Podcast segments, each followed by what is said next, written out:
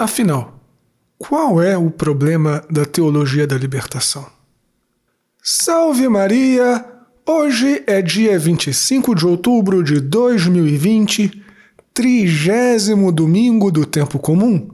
Eu sou o Padre João Paulo Ruse, pároco da Paróquia Todos os Santos. Sejam mais uma vez muito bem-vindos às minhas redes sociais. E antes de nós começarmos o sermão de hoje, não esquece de dar o joinha, de fazer um comentário, de compartilhar este sermão nas suas redes sociais. Faça isso agora, não deixe para depois do sermão, porque você esquece. E estas coisinhas muito simples ajudam bastante o nosso apostolado. Curta também, se você ainda não fez, a página da Paróquia Todos os Santos no Facebook e no Instagram assina meu podcast Contramundum, se inscreve no meu canal no YouTube e marca o sininho das notificações.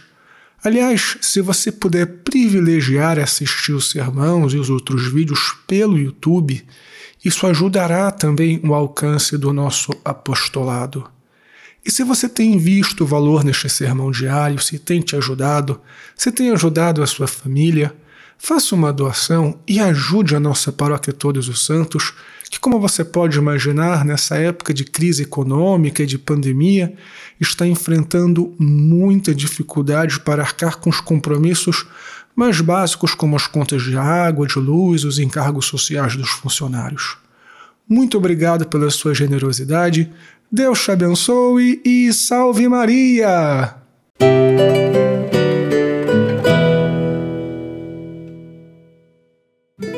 Muito bem, filhinhos. Como nós já ouvimos, o tema deste sermão, o tema do sermão deste trigésimo domingo do tempo comum, é qual o problema da teologia da libertação. E a resposta para esta questão levantada não serei eu pessoalmente a dá-la, mas um dos teólogos que foi um dos grandes expoentes da teologia da libertação no passado e que depois, quando atinge certa maturidade teológica e graças à honestidade intelectual, ele mesmo aponta qual é o grande erro da teologia da libertação. E eu me refiro ao teólogo Clodovis Boff, que é irmão de um outro expoente da teologia da libertação, muito famoso, mas que esse infelizmente persiste no erro persiste na heresia, que é o famoso Leonardo Boff. Pois bem, Clodovis Boff afirma que o principal erro da teologia da libertação, para além de todos os abusos que houve ao largo das últimas décadas, é tirar Cristo como principal objeto do estudo teológico e colocar o pobre, e aí é claro que a teologia se converte em sociologia ou qualquer outra cadeira humana de universidade. Porém, o Santo Padre, o Papa Bento XVI, quando ainda era cardeal, prefeito da Congregação para a Doutrina da Fé, quando escreveu sobre a teologia da libertação, disse uma coisa muito interessante. As mentiras mais perigosas são aquelas que possuem em seu corpo elementos da verdade. E, de fato, a teologia da libertação discute um problema verdadeiro, que é o problema do pobre. Principalmente nos países da América do Sul, da América Central, nos países da África, problema do pobre, o problema da miséria, a questão das pessoas que estão em algum tipo de fragilidade social é um dos problemas mais fundamentais e mais sensíveis que se pode notar no convívio social. Não vamos aqui colocar panos quentes nas coisas.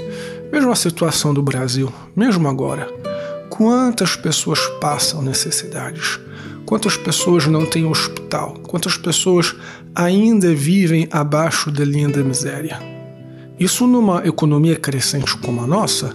Agora, imagine nos países da África, imagine alguns países aqui da América do Sul que estão enfrentando há décadas o problema do socialismo, como a Bolívia e a Venezuela. E vejam bem nós não podemos nos fazer de desentendidos. A opção preferencial da igreja pelos pobres faz parte do corpo doutrinal da igreja.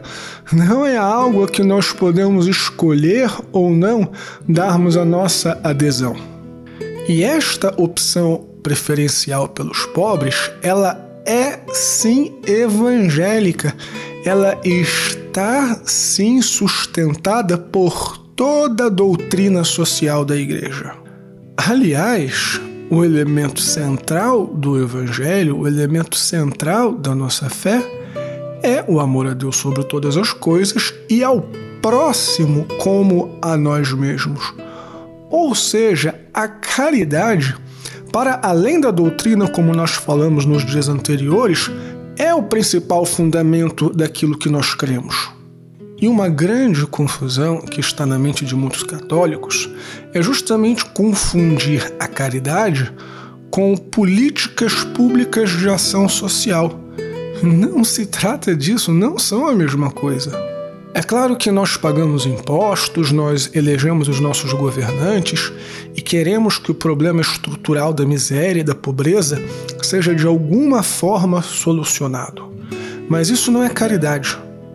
Entenda bem, a caridade é você pegar um quilo de arroz, um quilo de feijão na sua dispensa e levar para a tua paróquia na campanha de arrecadação de alimentos. Caridade é você ver um mendigo na rua, pegar a sua carteira, dar 5, 10 reais, o que você puder para ele comer, ou seja lá porque ele quiser fazer com dinheiro, já não é problema seu, uma vez que você deu, o dinheiro é dele. Isso é caridade.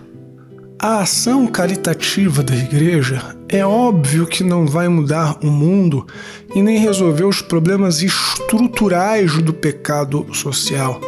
É óbvio que uma pastoral de rua não vai acabar com os drogados, não vai acabar com as prostitutas, mas vai consolar estas pessoas, vai ajudá-las nos seus problemas reais, concretos e cotidianos vai fazer com que o mendigo durma aquela noite coberto, com o buchinho quente. Vai fazer com que a prostituta sinta que ela não é um pedaço de carne que pode ser trocada por dinheiro, mas que ela é uma pessoa que tem valor em si. As ações públicas nunca substituirão a caridade. E nós, se quisermos ser cristãos, não podemos nos eximir da prática concreta da caridade. Aliás, é disso que São Paulo nos fala da primeira leitura, do exemplo da comunidade. O exemplo de amor, o exemplo de caridade, muito mais do que a eloquência na pregação, é o que toca o coração das pessoas. Então, filhinhos, não sejamos como aqueles hipócritas do Evangelho que estão sempre querendo colocar Deus à prova, que estão sempre questionando os métodos de Deus, em última análise, os métodos da Igreja, para que se sintam livres para dar desculpas ao seu egoísmo. É imprescindível a prática da caridade.